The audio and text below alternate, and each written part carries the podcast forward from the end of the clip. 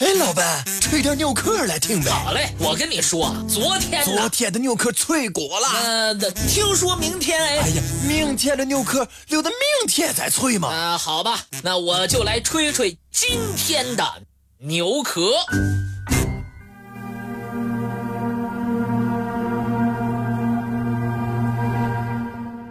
白金汉宫是英国女王。在伦敦的官方寓所，也是全球最著名的建筑之一——白金汉宫，吸引了来自世界各地络绎不绝的游客。但，这座豪华宫殿的大部分区域依然属于严密防守，而且。禁止外人进入的地带，其中最私密的部分就是女王的私人卧室，这也是人们最想闯入的地点。白金汉宫是在原先平淡无奇的白金汉大楼的基础上建成的。白金汉大楼。建于1705年，是白金汉公爵在伦敦的居所。白金汉公爵所选的地址曾经是一座桑园。詹姆斯一世国王曾经打算在这儿养蚕，可惜的是，詹姆斯一世所种植的桑树品种不对。之后，这栋大楼。又归国王乔治三世所有。乔治三世将它买下来，作为他的妻子夏洛特王后的住所。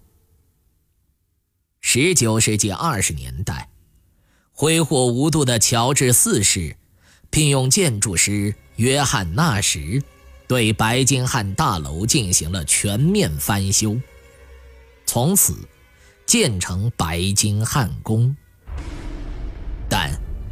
乔治国王从来没有在这儿住过。维多利亚女王1837年7月搬进白金汉宫，成为居住在白金汉宫的第一位君王。1840年，维多利亚这位年轻的女王和阿尔伯特王子结婚，并有了孩子，因此。白金汉宫也需要扩建，这项任务就落在了建筑师爱德华·博瑞和他的施工伙伴托马斯·库比特的身上。他们对白金汉宫最大的贡献，就是增修了东翼。东翼上那个著名的阳台，就是每逢庆典时。王室成员向民众挥手致意的地方，比如，二战结束时，王室成员就是在这儿向民众致意的。而在二战期间，白金汉宫遭到了德军九次直接轰炸。如今的白金汉宫，共有七百七十五个房间。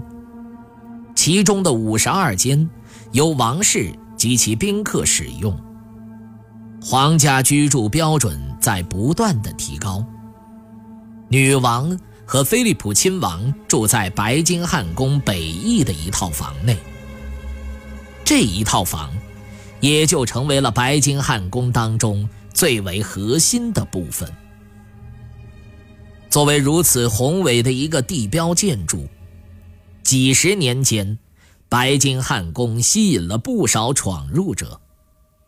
从驾驶滑翔伞的裸体人，到便衣记者，再到乔装打扮成蝙蝠侠甚至本拉登的各种各样的人，纷纷前来刺探白金汉宫的安保状况。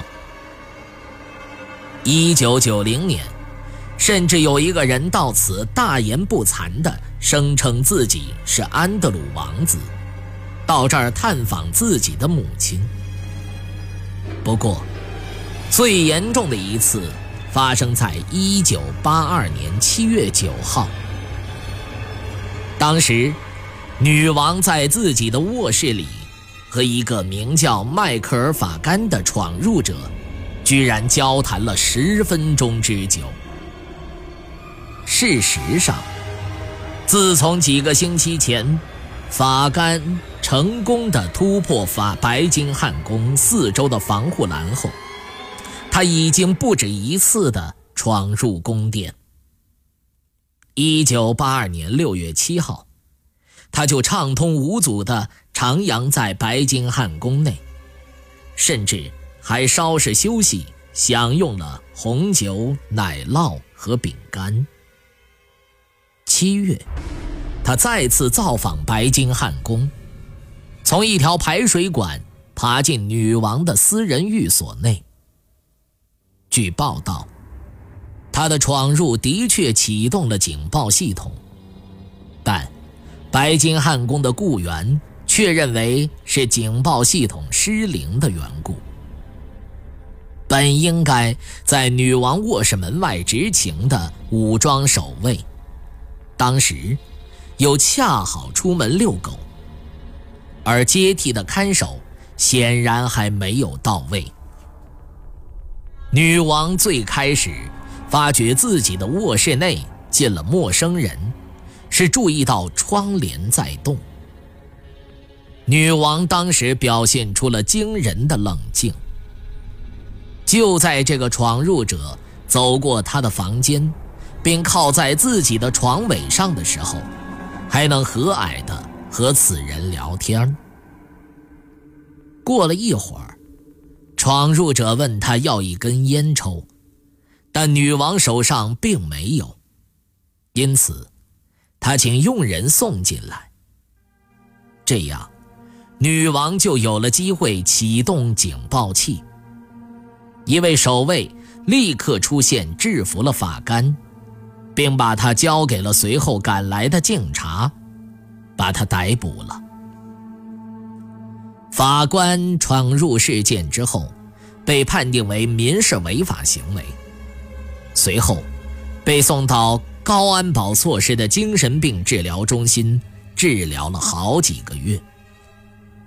这是自维多女王执政以来第一个闯进王室成员私人房间的闯入者。这一事件也引起了有关方面对女王安全保卫工作的重视。之后。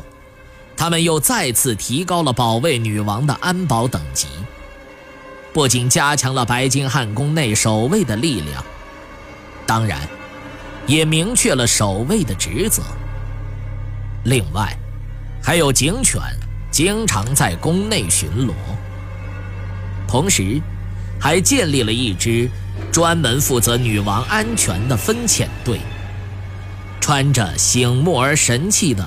红色束腰外衣，戴着标志性的熊皮帽。